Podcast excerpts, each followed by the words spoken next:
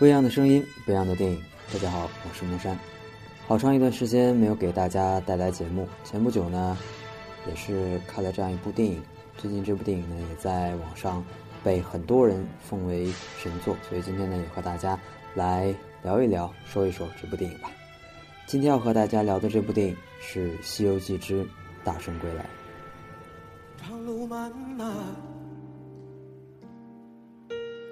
烽烟残尽。独影阑珊，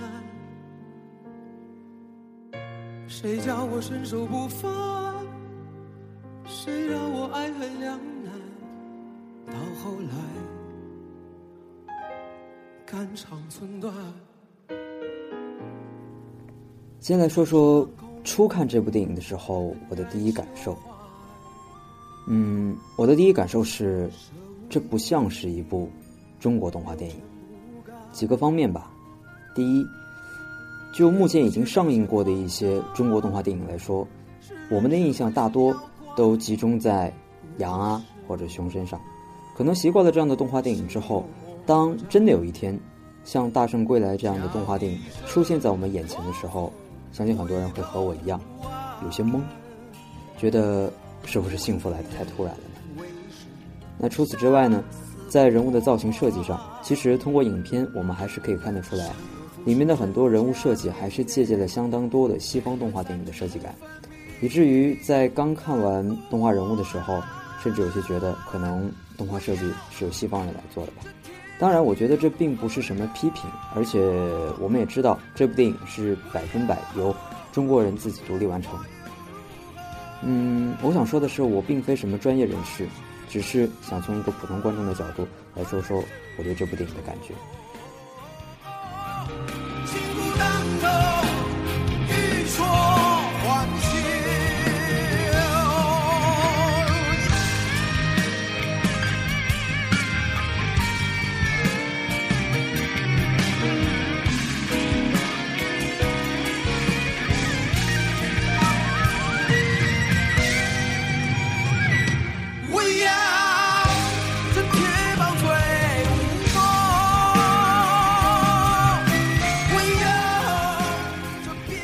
接下来呢，让我们来进入正题，来说说这部电影的剧情和人物。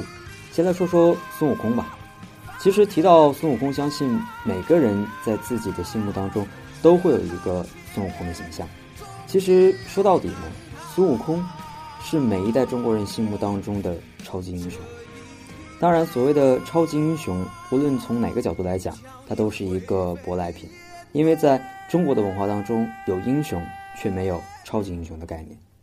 于是有了此片当中江流儿对悟空的另一个称呼“大圣”，而这样一个称呼，在木山看来，其实也更加接近于中国文化。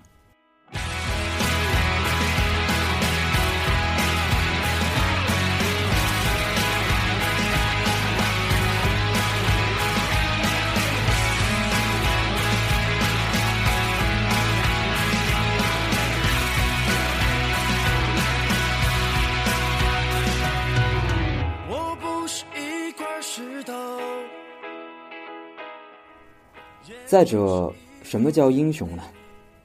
《辞海》里面说：“聪明秀出谓之英，胆力过人谓之雄。英雄者，有凌云之壮志，气吞山河之势，负纳九州之量，包藏四海之雄精，健康正义，救黎民于水火，结百姓于倒悬。”其实这样一个解释呢，是具有典型的中国侠志文化的，这也是区别于西方超级英雄的概念。但接受了西方多年英雄文化的我们，对于英雄其实更倾向于是一种类神一样的膜拜。所以，当我们看到《大圣归来》之后，我们应该很欣慰的是看到了中国动画电影对于英雄的一个全新的诠释。确切的来说，本片将孙悟空从神坛拉了下来，讲述了一个更像是普通人一样的孙悟空的故事。尽管江流儿心目当中的大圣是齐天大圣孙悟空，身如玄铁，火眼金睛，长生不老，还有七十二变，但故事中法力被封印的悟空却是一个更为血肉的形象。他会痛，也会跑，在关键的时候会犹豫，有时候也会气馁，但毕竟他是我们心目当中的英雄，所以在最终时刻，他也会挺身而出。所以当看完整部影片之后，我因为这样一个多了几番平凡的孙悟空而叫好。灿烂生命的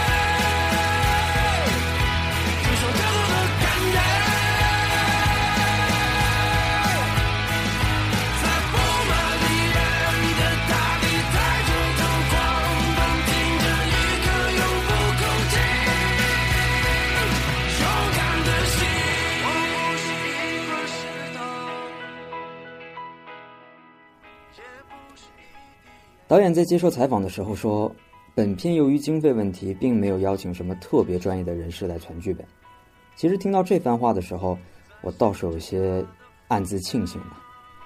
或许正因为缺少了一些所谓的专业，才多了几分让人觉得真实的东西。尽管在剧情方面，我可能在后面还是要多唠叨几句，但是《大圣归来》这样的尝试，已经足够让我们惊喜了。下面再来说说江流儿这个人物。本片中的江流儿其实就是少儿版的唐僧。当然，在影片当中，我们也可以看到他继承了而今大家心目当中对于唐僧唠叨的特性。话说那金箍棒重一万三千六百斤，大圣大圣，你的金箍棒呢？哦，西弟说你给藏在耳朵里了。好，给我看看。哎，给我看看。你这小屁孩！叽叽喳喳跟哪一路？俺老孙的脑仁都被你吵炸了，能不能让我安静会儿啊？好，呃，不许再提金箍棒的事儿。大圣，二郎神真的有三只眼睛吗？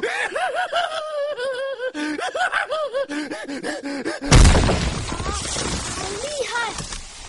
哎，大圣大圣，巨灵神是不是力气很大？很大。四大天王兄弟吗？是姐妹。那那那是男孩吗？特大天王有塔吗？没有。那塔里有人吗？哎呀，没有。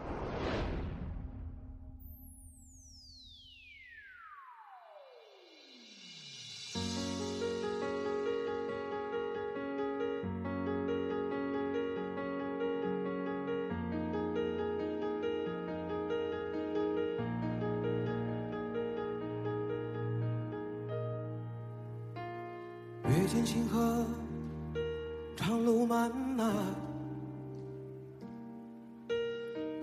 残尽江流是唐僧的乳名，在吴承恩的小说《西游记》中，唐僧的身世很传奇。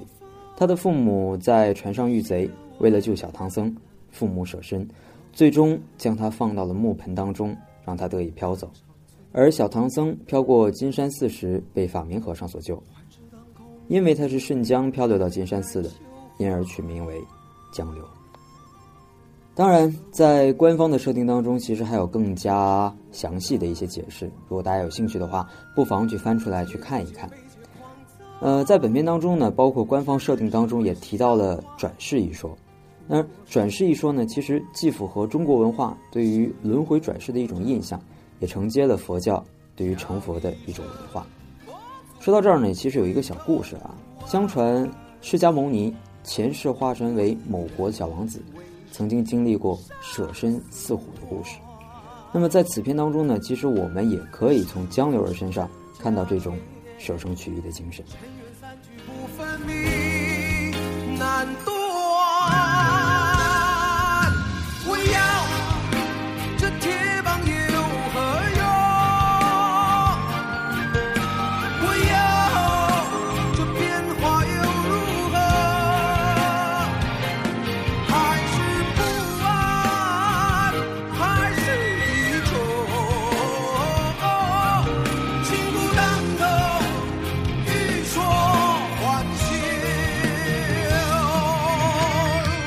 中国的神话故事很多时候更倾向于把人物脸谱化，这得益于长时间的民间文化的积累。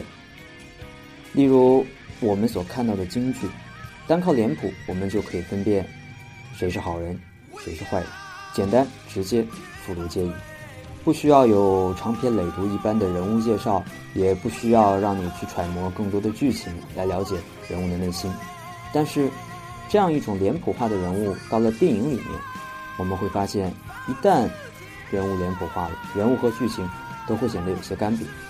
例如，在本片当中的大反派妖王混沌，从反派的人物设计角度来讲，或许导演本意就是想将其脸谱化也说不定。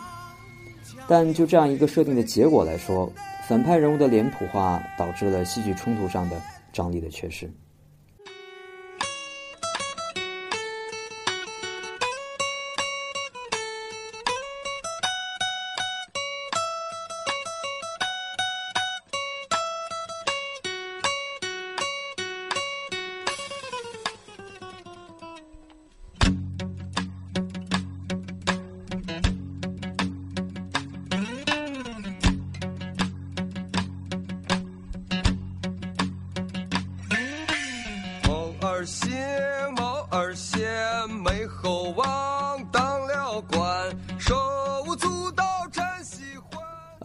但是当我听到妖王在洞穴之中与众妖合唱的那段，呃，说不上是什么戏种的一首歌的时候，我在台下真心想叫一声“好”。能在这样一部高质量的动画电影当中听到中国的一些传统音乐，啊，尽管我是一个门外汉，甚至说对于音乐来讲缺乏一些必要的常识，但是听到这儿的时候，我依然格外的激动。但是这种心情其实很难跟大家做一个解释，就像我从来解释不清喜欢一个人是一种什么感觉。但如果有一天你真的遇到了，你就会知道你喜欢上他了。心里的呼唤总在徘徊，风中的云彩，它向我走来。远处那个人还在等待，熟悉的声音已不在。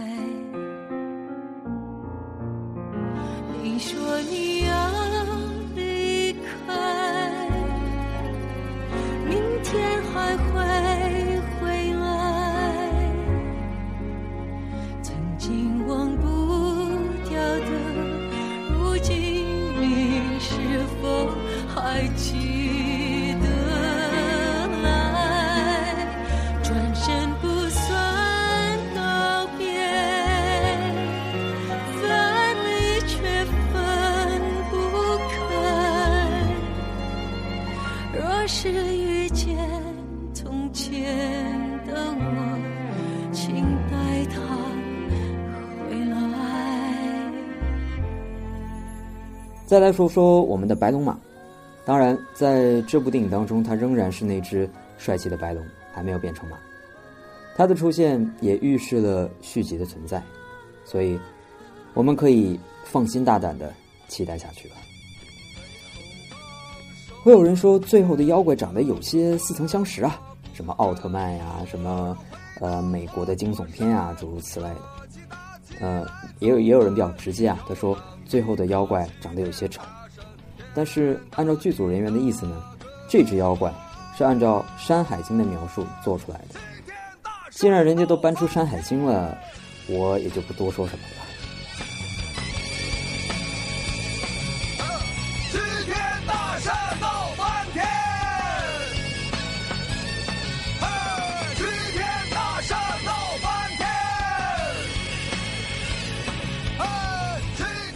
呃，最后呢，再和大家来聊一聊剧情吧。